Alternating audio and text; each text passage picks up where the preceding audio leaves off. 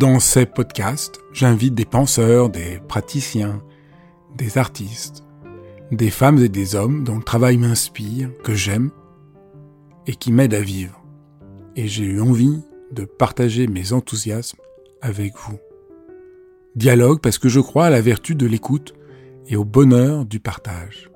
Dialogue parce qu'en un temps où tout devient un peu trop formaté et lyophilisé, j'ai voulu prendre le temps d'écouter des personnes qui ont consacré leur vie à penser, à créer, à faire. Dialogue pour permettre à mes invités de déployer leur engagement et leur conviction sans que leurs paroles soient coupées en petits morceaux. Dialogue pour pouvoir être transformés en les écoutant, transformés par une parole vraie.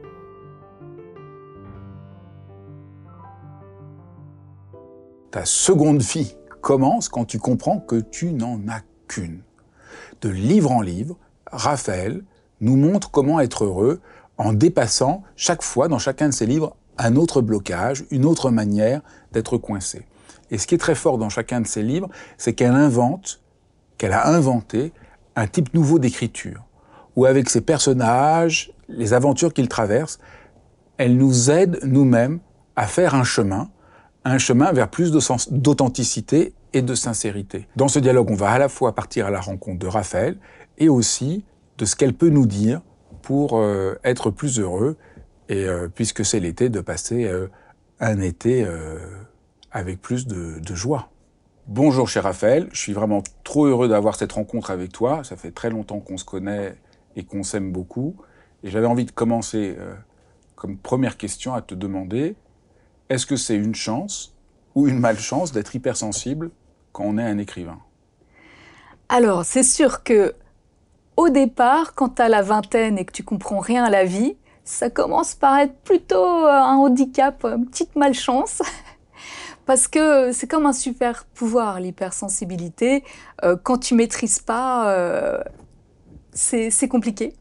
Mais plus tu avances dans la vie, plus tu apprends à, à te connaître dans tes particularités, euh, tes atypismes, euh, mieux ça va. Et au contraire, il y a le moment où ça devient vraiment ta force, ta singularité, et c'est là où tu révèles complètement euh, ta personnalité et tes talents. C'est ce qu'on peut dire, au fond, que tu as réussi par ton hypersensibilité à inventer une écriture d'hypersensible qui parle à tout le monde. Ben, je crois qu'en effet, cette hypersensibilité, euh, ça a été le plus beau cadeau que la vie ait pu me faire. Parce que tu vois, en tant euh, qu'artiste-auteur, ça m'a donné euh, ces capteurs particuliers. Alors je fais comme ça toujours parce que je suis à la fois une hyper sensorielle, mais j'ai aussi une hyper acuité à l'humain. et donc c'est un peu comme des antennes. Tu vois, j'arrive à scanner les gens, à me mettre dans un état d'empathie extrême pour me mettre à leur place, sentir ce qu'ils vivent. Et, ça, c'est fabuleux, pouvoir euh, faire le métier d'écrivain. Euh, tu vois, ce qui m'amuse, c'est que des fois, euh, je me dis, un écrivain, c'est un acteur à plumes. Alors, ça va peut-être te surprendre, mais un acteur à plumes, pourquoi?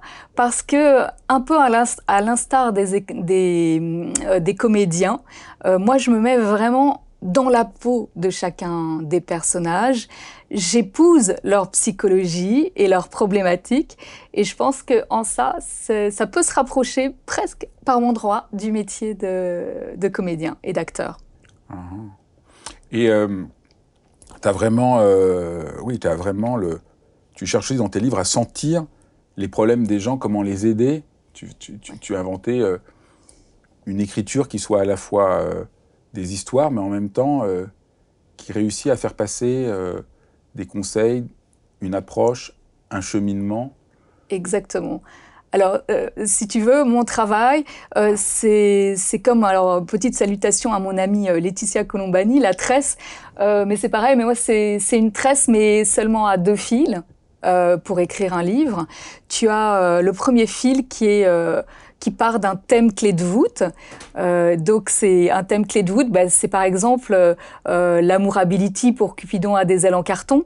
Tu noteras que c'est pas c'est pas seulement dire le thème du livre c'est l'amour parce que ça, ça c'est trop global.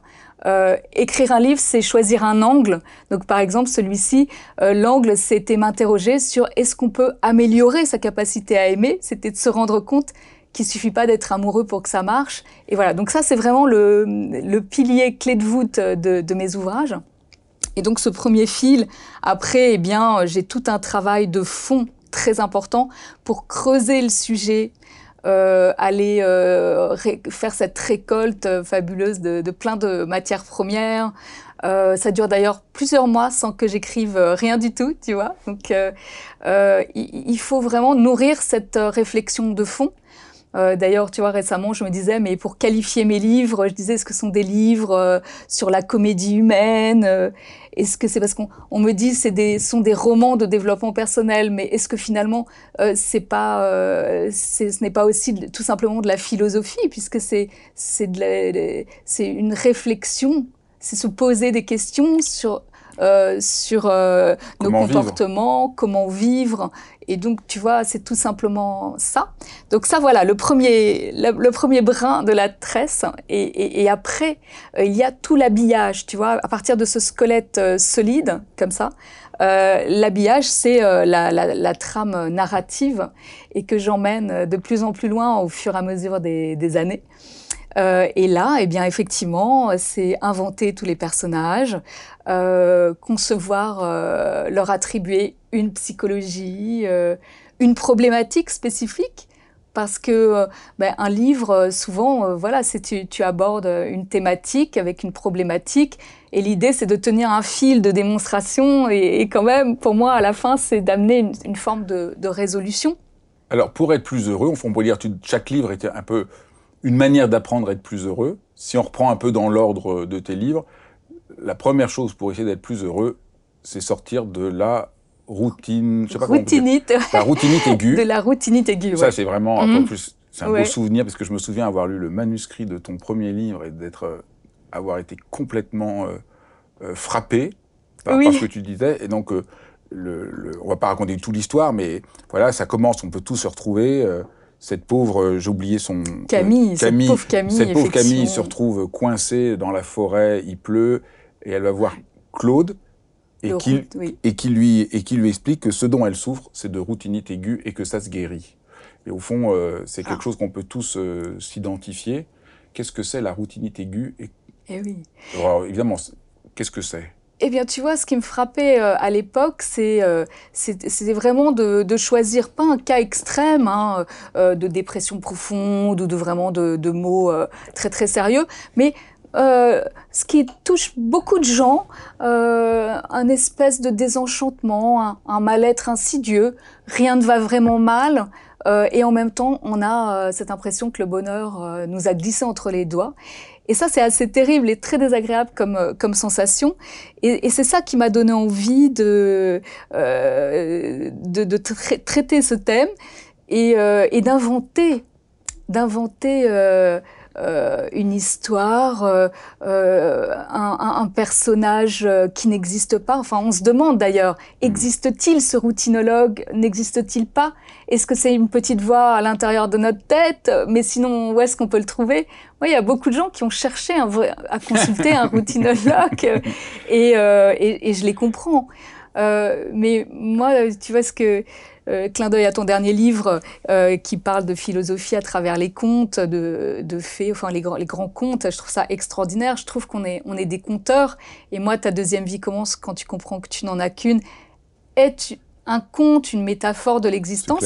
Mon intention, c'était de, tendre euh, à mes lecteurs un, fil d'Ariane du changement. Parce que moi, quand j'allais pas bien, un moment de ma vie où qui était un point de bascule et euh, euh, où j'étais un peu au fond, du puits. Je trouvais qu'on était complètement désorienté et perdu. Moi, je ne savais pas qui allait pouvoir m'aider. Et je trouvais qu'il y avait trop à la limite de, de, de possible et je voyais pas le fil, tu vois, pour aller mieux. Je le voyais pas. C'est con, très confusant. Et, et c'est vrai que ce, ce, roman, je portais en moi euh, dix ans, plus, plus de dix ans de, euh, de cheminement personnel, de voir ce qui avait marché pour moi. Et euh, ben, comme tu sais, mon premier métier, c'est d'être une communicante. Euh, donc, euh, c'est pas d'avoir l'air intelligent en écrivant des propos jargonnants et en expliquant que j'ai fait de l'analyse transactionnelle, de, la PNL et toutes ces techniques-là. Pour moi, c'était pas ça qui allait aider les gens. Mais c'était de faire mon travail de, communicante d'épure, de tri d'informations, de, vraiment ressentir ce qui avait marché et, euh, aller vers une proposition, aller vers la simplicité dans la restitution, c'était ça qui me tenait à cœur. Parce que je crois que donc du coup ta deuxième vie c'est comme un, chemin de transformation, comme avec des petits galets, mais où c'est simple. Tu sais vraiment le, prochain pas, tu traverses le, lac, mais le prochain caillou tu vois très bien où il est. Donc c'est rassurant. Hop, un petit saut, un petit saut, et puis tu finis par traverser la rivière. Et euh, voilà l'intention de, ce premier roman. Pourquoi on est pris par la routine? Comment, ça se fait quand on est coincé dedans? Parce que chasser le naturel, il, revient au galop. Et puis, euh, moi, je continue à travailler sur cette notion-là parce que j'ai le sentiment que euh, on est tous confrontés quelque part à l'ennui existentiel, mais on ne sait pas forcément mettre des mots dessus. Et ce rapport au réel, ben, euh, la réalité, c'est qu'on ne pourra pas nécessairement vivre des journées extraordinaires tous les jours. Malheureusement, quoi, tu vois. C'est clair. Moi, j'ai un problème avec ça. Quand je suis dans une journée un peu quelconque, ouais, je, suis, je, je, boude un peu, tu vois. Je dis, non, il n'y a rien de particulier aujourd'hui. Voilà. Alors peut-être que le cheminement, euh, le mot acceptation commence à prendre de plus en plus de place euh, dans ma vie. Euh, et, ça m'aide quand même beaucoup euh, d'accueillir la vie pour ce qu'elle est, donc les moments très intenses, extraordinaires. On recherche tous cette intensité à certains moments pour se sentir euh, vibré, vivant.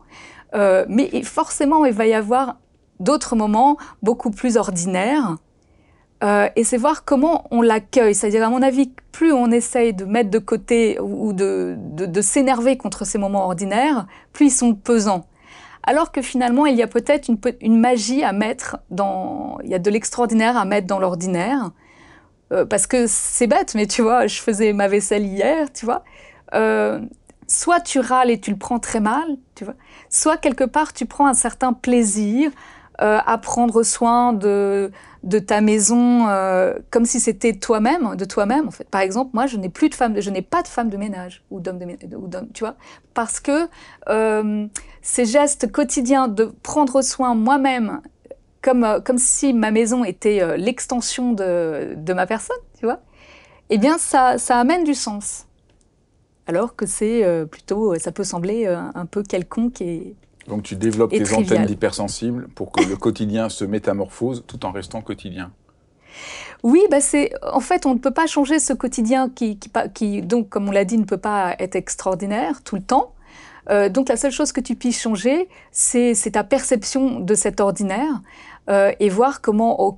je pense que tout est dans cette, euh, cette, façon de ressentir l'ordinaire par exemple, on est des fois très pressé. Moi, je suis plutôt quelqu'un de, speed. Mais j'étais à un feu rouge, tu vois, hier. Et j'attendais que le petit bonhomme passe au vert. D'habitude, honnêtement, je traverse sans attendre que le petit bonhomme passe au vert, à peu près comme tout le monde. Euh, mais là, je me suis dit, tiens, c'est peut-être, tu vois, je me, fixe des expériences moi-même. Voilà, tu vois. Je dis, tiens, allez, essaye de rester statique, alors que tout est tout le temps en mouvement dans nos villes, tu vois. Essaye de rester là et d'attendre, mais sans euh, avoir cet agacement intérieur. Vas-y, essaye de voir ce que ça fait, d'attendre ces quelques minutes. Oui, ça fait un peu bizarre d'être là planté au milieu de la rue, parce que moi, mon impression, c'est que tout le monde est, il est sans arrêt en mouvement. Et donc cette immobilité, elle me faisait étrange, mais j'essayais de l'observer. Euh, et finalement, ça m'a, plu. Tu vois, c'est idiot, c'est rien ce que je te raconte. Mais ça m'a plu de, de, prendre ce temps pour m'arrêter et d'observer mon ordinaire au lieu de le subir, d'être tout le temps dans, dans le rush. Et de change, change, changer, euh, justement, changer ta manière habituelle de faire. Oui. Alors, la le, le, livre que tu as publié ensuite, les, le jour où les lions mangeront de la salade verte, parle de la burnerie, qui est un nouveau concept que, que, que tu as, développé, qui est une autre cause Exactement. de ce qui nous prive du bonheur. Au fond, chaque livre, c'est un peu oui. D'écrire un peu un truc qui nous, qui nous prive du bonheur. Alors, on a vu la routinite, alors la burnerie, bon, ça c'est l'anneau. Même burne, hein, euh, Fabrice, tu sais pourquoi? Vas-y, dis-moi. Ben parce que ça vient de Burne, excuse-moi, hein, mais c'est c'est vraiment, euh, je, parle dans ce roman euh, des comportements trop testostéronés, en tout cas c'est, mais ça peut émaner de d'hommes ou de femmes, euh, mais qui sont des profils, des fortes personnalités dominantes, donc euh, promptes à instaurer des rapports de force. les anti-hypersensibles, ceux qui sont pour les hypersensibles souvent très très très douloureux. Et donc tu, tu... Oui, c'est ça. Et donc tu montres euh, là, c'est surtout comment faire face à toute la burnerie qu'on doit subir euh, au quotidien. Eh bien oui, moi, si tu veux, ce, ce roman, je, je, le portais en moi parce que toute ma vie, j'ai rencontré vraiment des profils burnés. Euh, bon, le premier grand burné de ma vie, c'était mon père. Euh, L'Italie hein, du Sud, hein, je, je t'en passe. Euh, euh donc très très brutal dans, dans, dans, dans, sa façon de faire. Donc ça, euh, déjà, il a fallu euh, le traverser, prendre sur moi. Donc j'ai beaucoup encaissé ça en ayant l'air de de trouver ça normal. Mais à l'intérieur, tu vois, c'est ça l'hypersensibilité, il se passait tout plein de choses aussi. Euh, et puis par la suite, bon, bah, dans l'univers professionnel, j'ai trouvé très violent. Tu vois, je, donc je, je suis encore tombée sur, euh, sur des, des personnels, des, des lions euh, mal embouchés, mais ça, ce serait une manière très gentille de le dire pour parler de personnalités hautement toxiques. Oui, parce que, dis donc, avant de vivre comme écrivain, tu as travaillé dans plein d'entreprises et donc tu as vraiment oui. connu euh, ah oui. les personnalités toxiques. Euh, Complètement, et j'étais éberluée. Au, au, fond, ton livre, c'est aussi comment se défendre des personnalités toxiques. Alors oui, c'est vrai que euh, je trouvais qu'à tous les étages, c'était ça. Donc je te disais dans l'univers de, de, de l'entreprise, la sphère familiale, euh, t'es au feu rouge, ça vient juste de passer au vert, t'es déjà klaxonné, voire insulté. Waouh, il y a quelque chose à dire par rapport à tout ça. Parce que si on arrondissait un peu les angles du monde, la, la vie serait quand même beaucoup plus belle. Mais alors, tu vois, l'angle que j'ai pris, c'est que j'ai imaginé euh, une héroïne euh, très euh, euh, qui, a vraiment envie de changer les, choses et qui choisit euh, d'organiser de, de, de, des formations pour les burnés repentis. Donc là, c'est quand même des burnés qui ont pris conscience que dans leur comportement, il y avait des choses qui n'allaient pas. Ce qui est déjà assez rare. Ce qui est déjà est particulier, et bien, et super bien. Et donc, euh, elle va leur faire vivre un tas d'expériences euh, amusantes. Parce que, tu vois, moi, je trouve que pour faire passer les, les idées, euh, je préfère le, le dire avec de l'humour, faire passer avec de l'humour. Euh, avec de la tendresse même pour ces personnages parce que euh... ils sont souvent ils sont souvent tu les décris vraiment comme des comme des êtres euh, au fond handicapés. Oui, il y a une forme d'handicap. Va, certains sont voilà, coupés sont... de leurs émotions. Oui, c'est sûr. Et au fur et à mesure Oui. du, du livre, euh, la guérison va être d'oser sentir un peu leur, euh, leur tendresse et leur vulnérabilité Oui, qu'ils ont, qu'ils ont rejetée. Exactement. Et souvent, les burnés, euh, c'est- des gens qui ont refusé leur sensibilité. Complètement, je suis totalement d'accord avec toi. Euh, Il y, a, en effet euh, euh, ce côté anesthésié de l'émotion, avec plein de, petits verrous partout.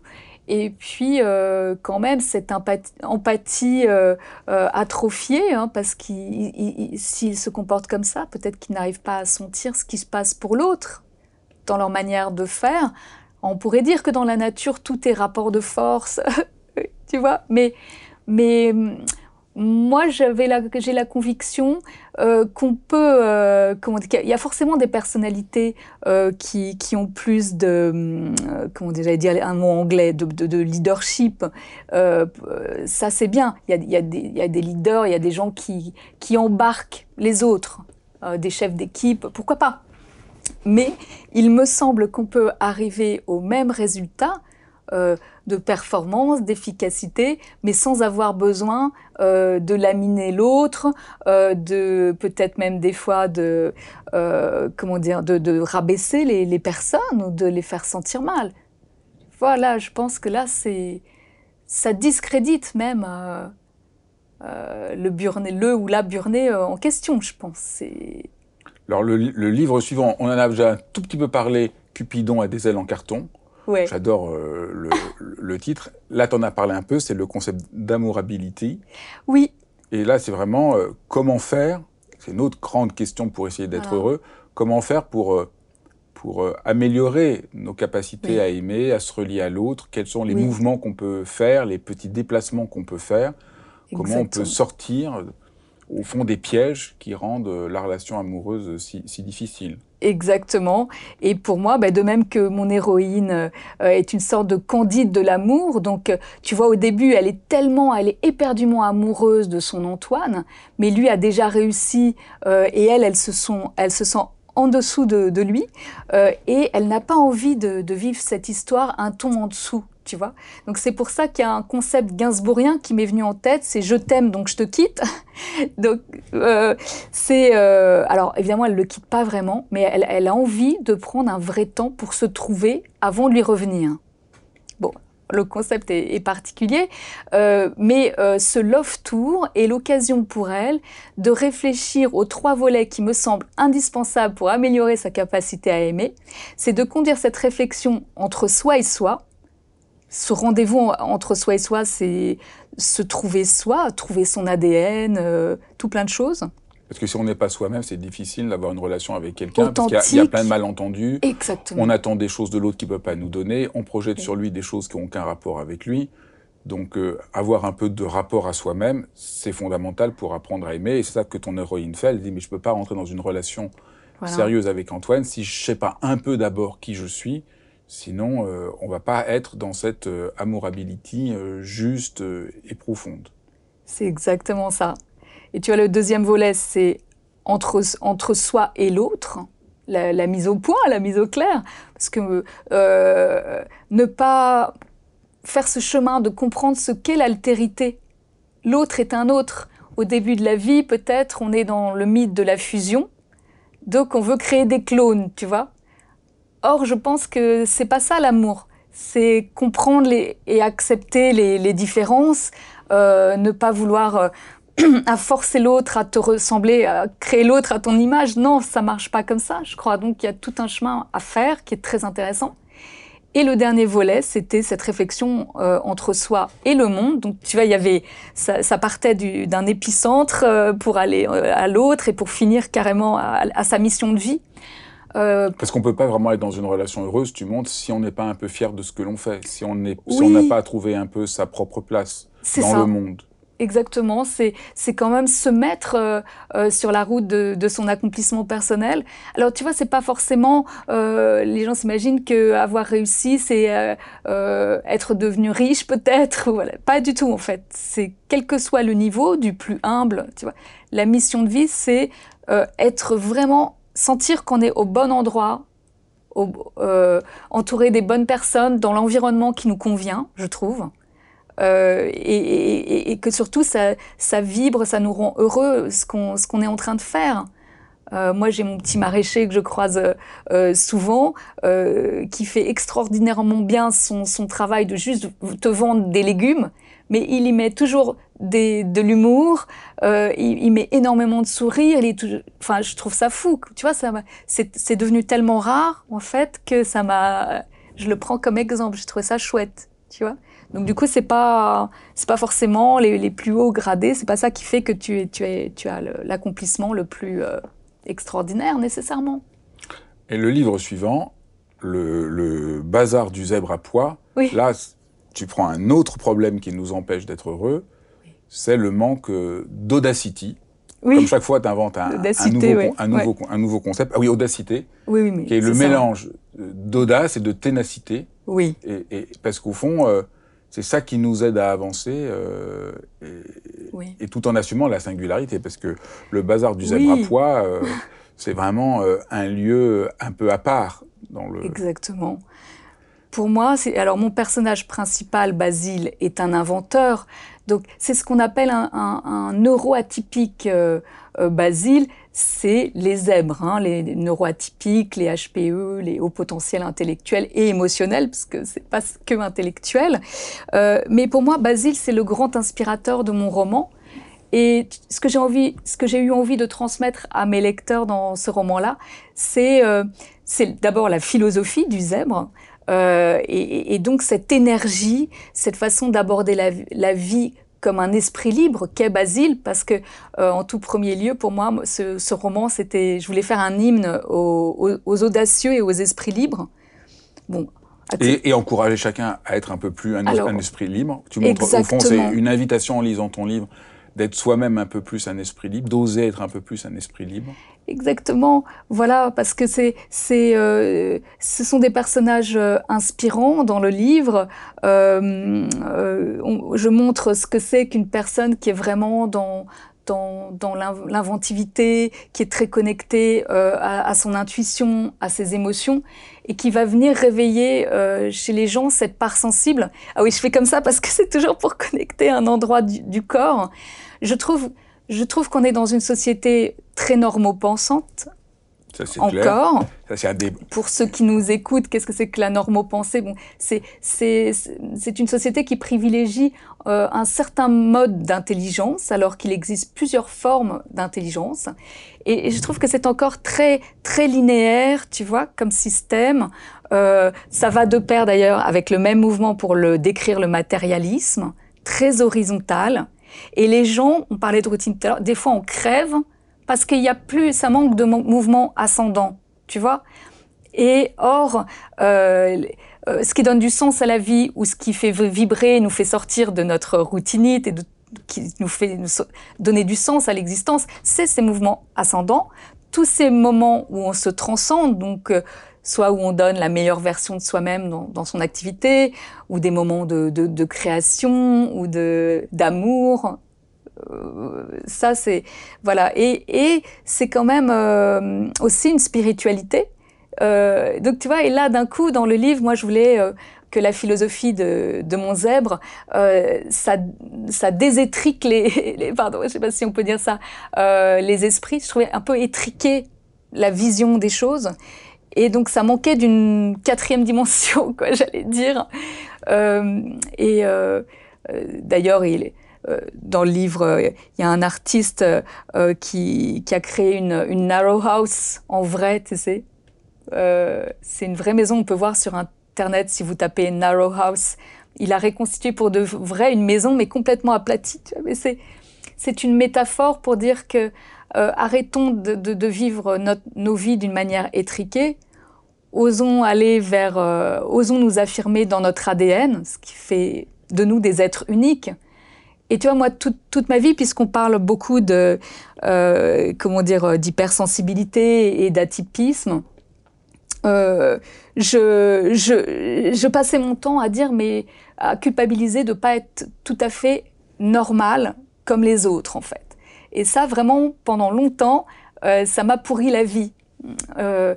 Et, et c'est normal parce que quand tu regardes les influences dans, dans, dans, dans les journaux, les magazines, les réseaux sociaux, il y a quand même des stéréotypes et des gabarits où tu as l'impression que pour être dans les clous, mm, euh, voilà, il faut, il faut avoir telle ligne euh, pour les, tu vois, il faut être mince, il faut être comme ci, il faut être comme ça, il faut s'habiller, tu vois. Et je trouve que c'est dommage parce que à force d'uniformiser, on va finir par tous se ressembler. Mais ce qui est le plus beau chez un être, c'est c'est pas c'est pas une beauté ni un tu vois c'est pas quelque chose comme ça, c'est quelque chose de singulier. D'ailleurs, les gens qui percent au cinéma, c'est parce qu'ils ont quelque chose de singulier qui accroche.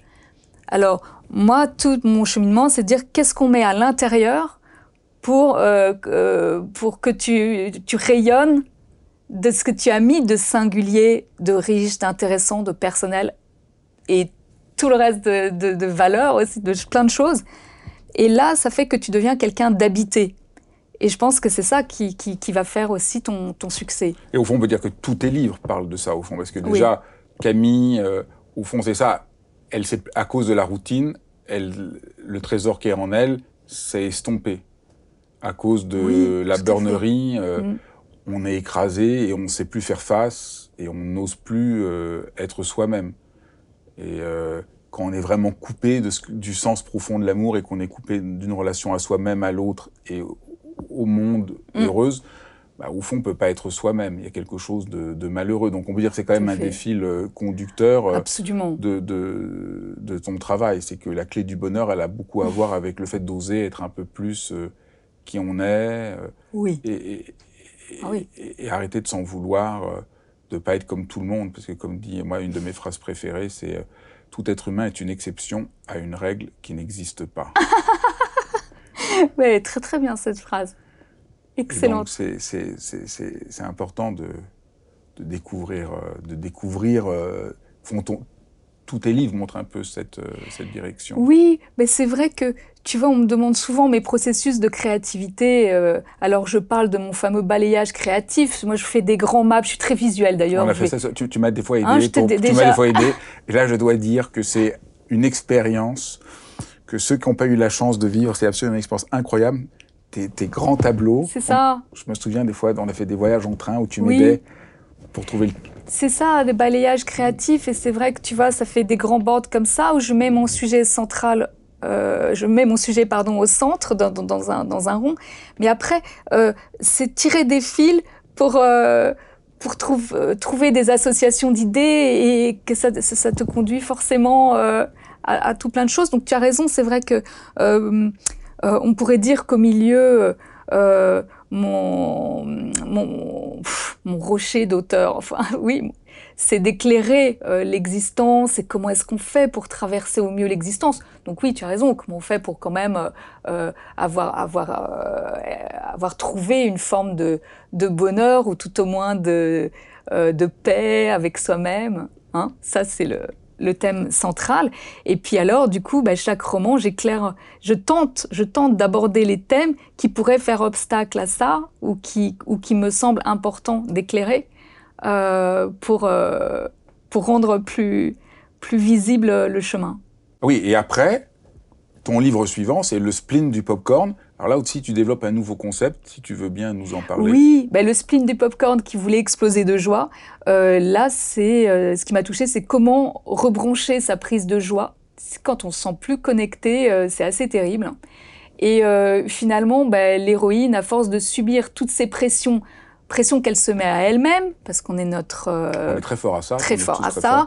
pression qu'on lui met parce qu'elle bosse dans une agence euh, de celebrity marketing. Enfin l'univers agence c'est toujours toujours terrible.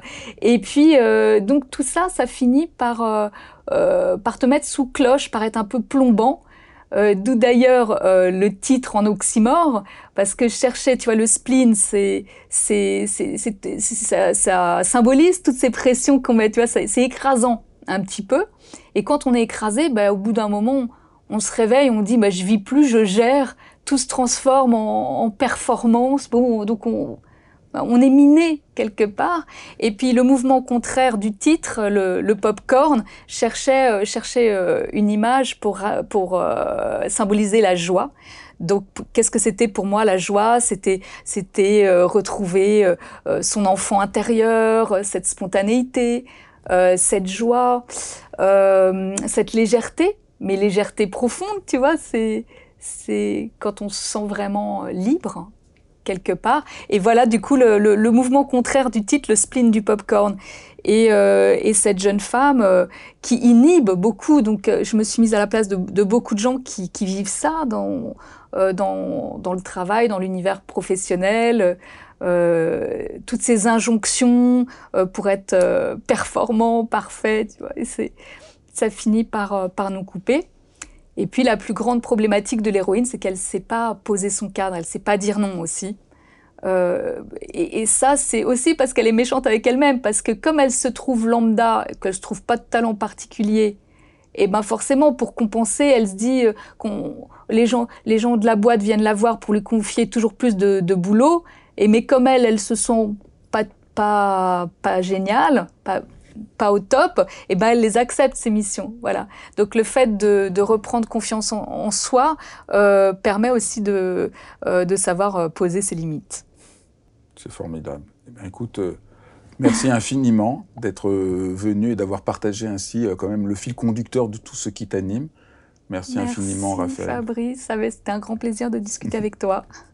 Ah, merci beaucoup d'avoir suivi cet épisode de dialogue. N'hésitez pas à me faire part de vos commentaires, à mettre des pouces bleus, des cœurs et des étoiles jaunes. Et je vous dis à très bientôt pour un autre épisode.